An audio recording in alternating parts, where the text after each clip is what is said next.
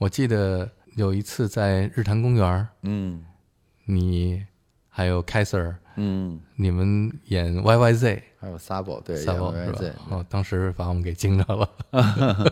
当时我跟老崔坐下，我说：“哎，老丁越来越像那 Rush 的主唱了。”欢迎收听九霄电台黑胶对谈，有待主持。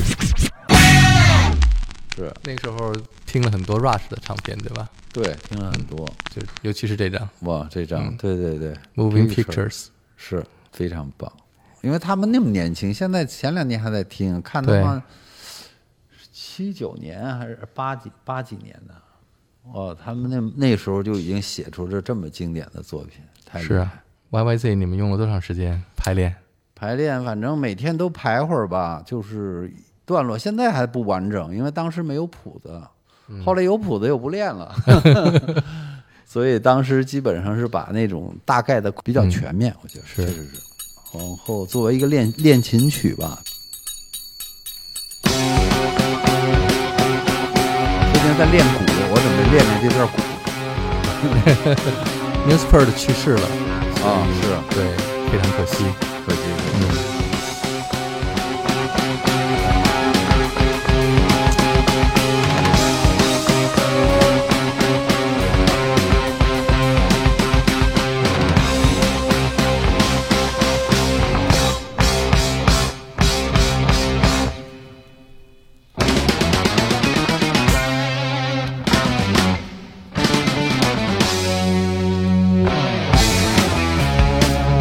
这段快进的极进就没弹对过。这真是一支伟大的乐队。是，嗯，当时我最早听见的 Rush 也是从你啊，还有张炬那儿拿来的磁带。嗯嗯，当时还听了很多 Yes。，yes，我记得特别清楚的是老丁的 Yes 的磁带上，就都画的，画着画儿。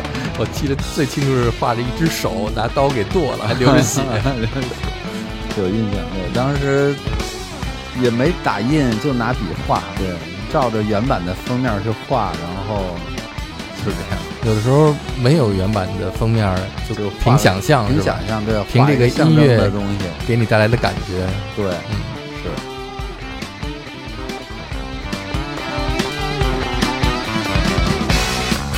后来才知道，Rush 是小时候他 Rush 小的时候听的是 Yes，嗯，好像是，就是他们对。Yes 就是音乐性可能更强一些。对，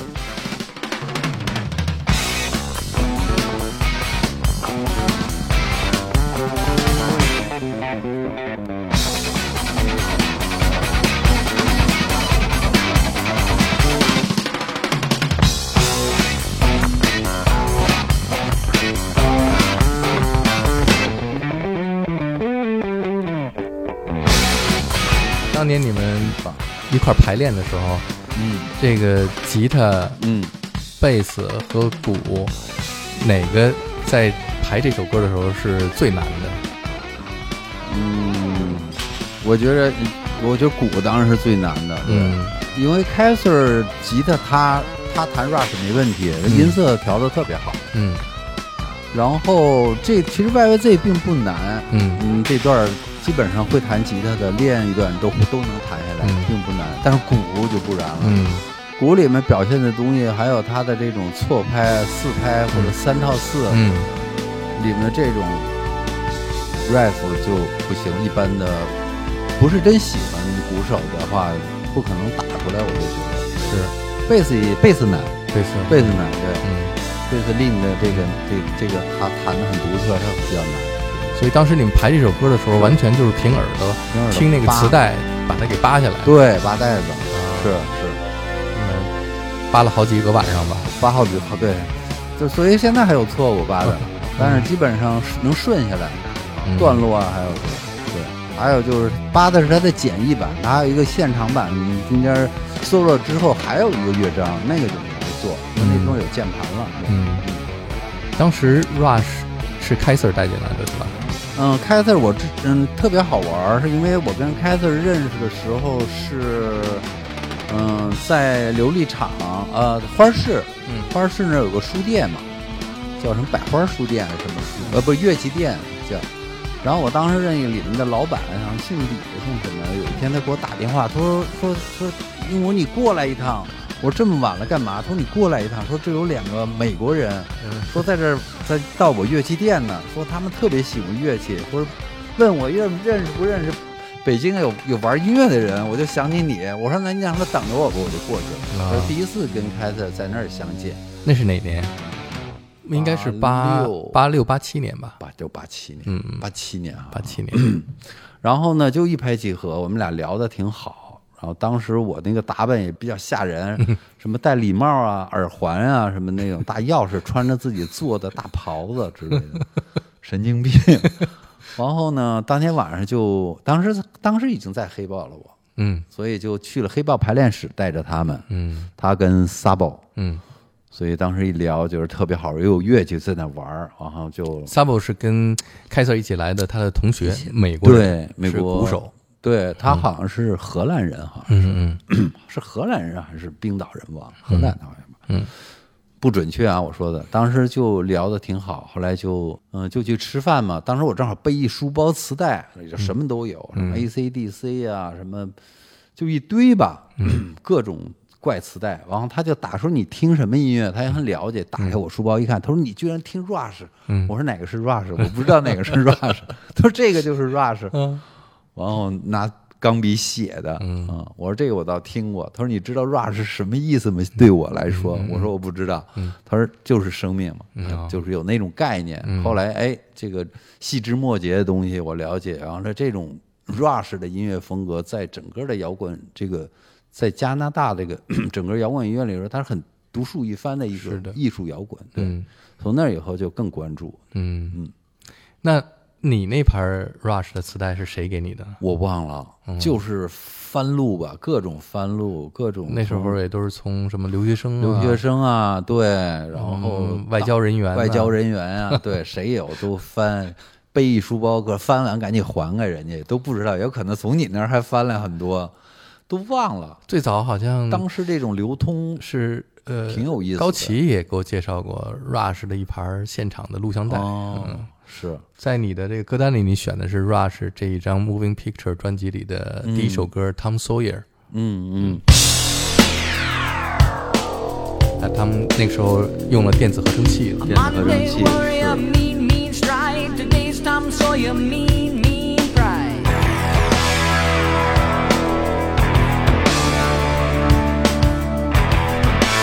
当时听了很多摇滚乐，大部分摇滚乐其实带给更多的是那种。震撼啊，其实还是内心的东西。嗯，我觉得 Rush 很独特，它是强强行给我的一个画面感，我觉得最独特性的。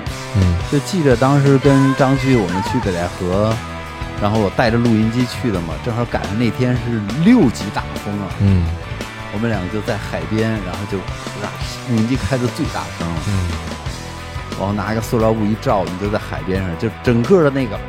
那个海浪打在礁石上，就是，嗯，能够跟它吻合，完全是吻合的，就是这种画面感，很神奇。我们现在来想象一下，北戴河海边六级大风，海浪拍打着礁石，听着 Rush 两个长头发的人，你们也迎着海风的，迎着海风是。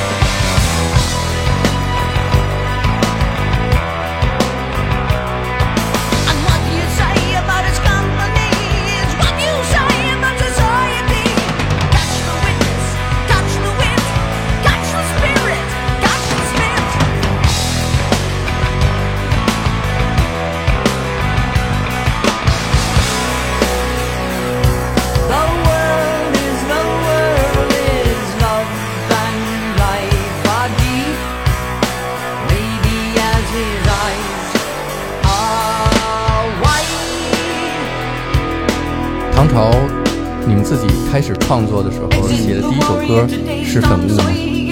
怎么录的？是《粉雾》吗？第一首歌？嗯，一首歌差不多，差不多。嗯，对，粉雾。也是在现代九零音乐会上，你们第一次在现场演唱这首歌。对，太对对，太阳的前身。对 怎么会从粉雾演变成太阳呢？嗯，因为粉雾的当时候的时候还是，嗯，就是一四五，基本上从结构走的。嗯。你看当时我想理解中，就是 Rush 他所表现的音乐，它摆脱了就是当时他们过去老你听老的 Rush 时候有 blues 的痕迹，他们对。继后期就没了，是，就是他把它融会贯通为一种戏剧性的东西了。嗯。这是他的最最最最好的一种方式啊。所以当时粉雾我们写那个时候也是带有点布鲁斯的东西，基本上一四五，嗯嗯，hard rock 以这个结构去做。然后呢，这个之后呢，是我从新疆回来以后，然后融入了一些这个新疆的这种呃东西的时候，哎，就基本上是把这个打破了一点，嗯嗯，它有所有点变化。嗯。你们什么时候去的新疆来着？我是八九年底，是你跟张炬一起去的是吧？对对对，嗯嗯，八九年底。那时候去新疆是感觉有一种去流浪的那种去流，浪，就是第一次走出家园吧，嗯。第一次离开北京，就是想去卡尔库尔干嘛，当时，嗯嗯。所以就在那待了两个月吧，又，嗯，嗯。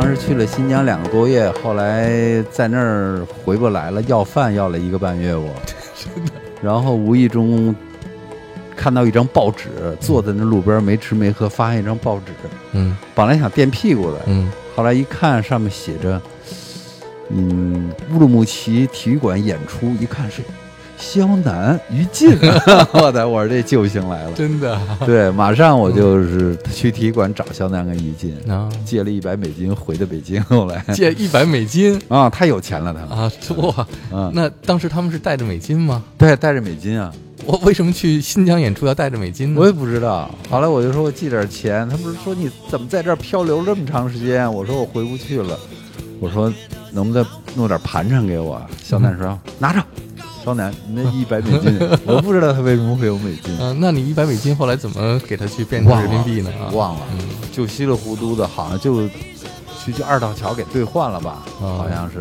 反这正一百美金有点像百万英镑那时候。对，就是你拿出一百美金随便吃随便喝了，有那个意思啊不敢收，没有零钱找你，是吧？对后来给换成人民币了，嗯换成人民币以后买了机票回来的，嗯呃，买火车票，哪嗯没有飞机票，火车票回来的，对。过两天肖楠到我这儿来做节目，我得好好问问他。问问他，问问他。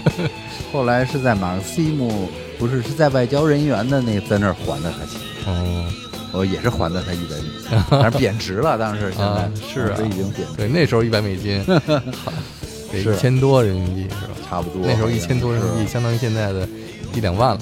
对啊，我好像拖了好久才还的，嗯当时也还不上。嗯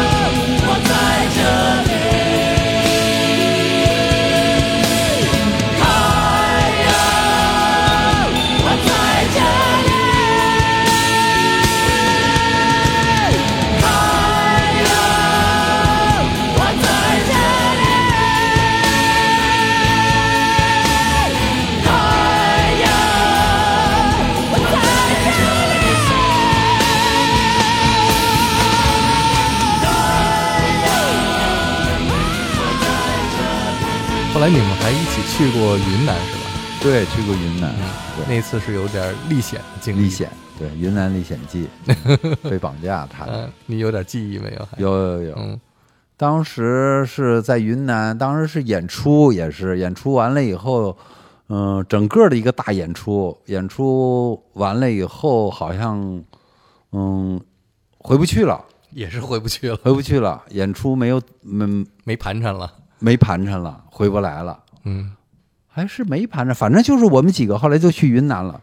去云南以后，有一天晚上，于禁就回来说说的那个说呢，哎，晚上要不要去看这本地的云南的这个结婚典礼？我说好啊，因为我在新疆看过，特别感动。嗯我说要去啊，后来就说有小孩带着我们去，带着我们在那个月黑风高那个山里面绕了一个半小时，后来就从树后闪出一位大汉，说：“北京的朋友，对不起了，把包搁在那棵树下，我手上有两把枪。”哦，很快就走火，然后把包搁那儿，扭头你们就走，我们就把东西扔了就走。哦，但是这里面，我觉得在这么紧急的情况下，能看出一个人的这个本质上啊，嗯，有多么聪明啊，嗯。就是王小芳。哎，非常冷静，我们都傻了，因为当时说是有的村要男的，有的村要女的，嗯。往远处还有一个一个三轮的一个柴油的那种三轮车在那儿噗噗噗噗噗着着，嗯就有可能就把要把要把男女分开拉走，嗯，这很吓人的。嗯后来小芳就说：“我那儿有封情书，我能不嗯能拿？”后来人家想了一下，说：“你拿吧。”他就把那里面有七百块好像拿走。哦，嗯，聪明，太机智了，太机智而且还得有勇敢，有胆识，有胆识。是嗯，小芳是女侠，可以的，可以的。那你那时候损失了什么？你那包？我当时空手去，空手去，我还好，空手去。有的，我当时准备准备搏斗了，已经，嗯因为到后期的时候说把树放那儿的时候，我就把上衣已经脱了，就嗯把肌肉已经亮出来了啊。后来还是觉着还是慎重一些，是这个，要不然好汉不吃眼前亏。对啊，北京摇滚乐的半壁江山都在那儿了，是吧？天哪，太可怕了。我们来听你下面的一首歌，嗯，我本来想找这个黑胶唱片出来，就是 King Crimson，、哦，King Crimson 对，那个时候我们听音乐哈，就是嗯跟唐朝在一起听的最多的，Yes、Rush、King Crimson 和是。Pink Floyd，是平对不对？对？这个四个乐队是对那个年代我们的生活有巨大影响的，巨大影响，精神上又是我们的精神支柱。真是的，听的最多了。我记得张炬家有一张 King Crimson 的这张专辑《In the Court of Crimson King》，嗯对他那有一张，那时候我没有这张 CD，然后我特别想在节目里面介绍嗯。这张专辑。我从张炬家借了这张 CD，、嗯。然后在我的午夜蓝调节目里头完整的哦播放这张专辑，就介绍这个专辑的每一首歌。这是专辑的第一首歌，《Twenty First Century Schizoid Man》，二十一世纪狂人。现在来听这首歌，仍然是前无古人后无来者的一首歌。当时你第一次听到它的时候是什么样的感觉呢？当时就就是就是就是琳琅满目的这种编织的感觉吧，我觉得音乐给我嗯就是很形象的那种，很复杂，嗯然后、呃很神经质，嗯就是这么一种。没有这样的音乐，就感觉不应该是离摇滚乐，它不属于摇滚乐的范畴。是它加入很多 free jazz，还有这种嗯是实验音乐实验音乐元素在里边。嗯，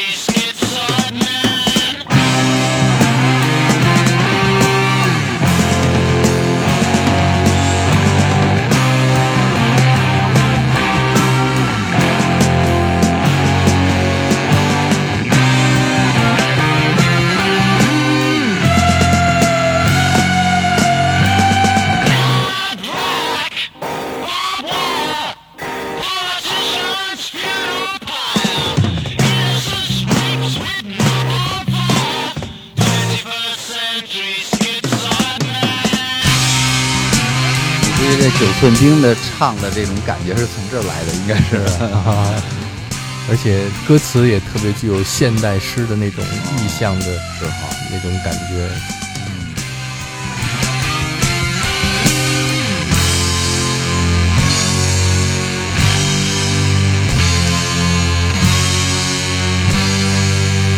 当时家里还有音响，所以当时我就记着这张专辑也是就在家里开最大声听，嗯，把整张听完。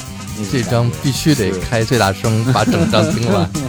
哎，它整张是一个起伏的这么一个是，像史诗一样的这么一一首，基本上没听完的，就是外面门已经开始踹门了，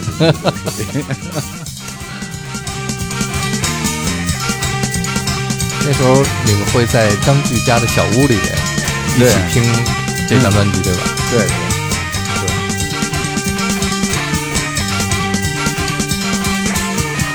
延续听了好几年，后来我在在在在东大桥那边住的时候，又听了有半年多，嗯，基本上是，嗯那个年代这些音乐人写的这些专辑，是，嗯，还有像 Led Zeppelin 啊、Deep Purple 啊，对对七十年代的这这一这一批，在重金属音乐出现之前，嗯嗯，从重摇滚到重金属的这个过渡期间，还有一些 progressive rock，嗯这个前卫摇滚的这种嗯概念在里面是。在里面。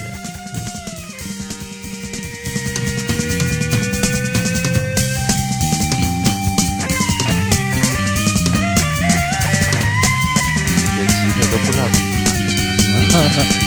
好多都是录音的时候用倒播啊，各种哦这种技术。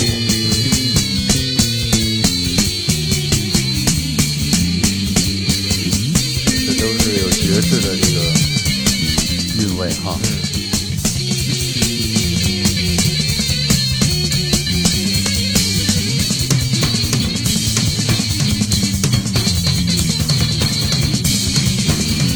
但还结合的特别好。是。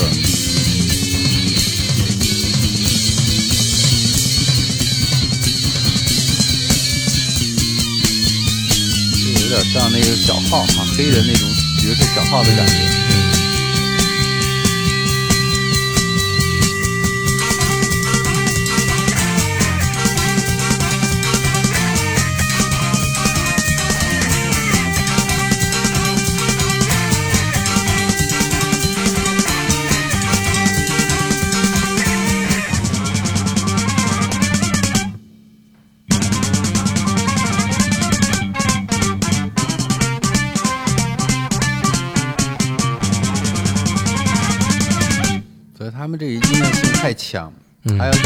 点像像那个 Zap 也有这种感觉哈。嗯，Zap，Frank Zappa 是吧？是，嗯，Black Zap 也是这种感觉。说 Steve 原来是给他抄谱子的，我就知道这个太厉害了。是，这都是狂人，都是二十世纪狂人。是不过好像也只有在那个年代才会出现这样的音乐啊，家，还真是哈。对，就是嬉皮之后，因为在那个年代好像各种思潮也都非常的活跃哈。活跃，确实是，包括各种流派的艺术嗯，涌现出来，新的流派、对对对，新的风格、新的方向、新的思想。电影啊什么的这些哈，都是都是那时候涌现的，模拟时代哈。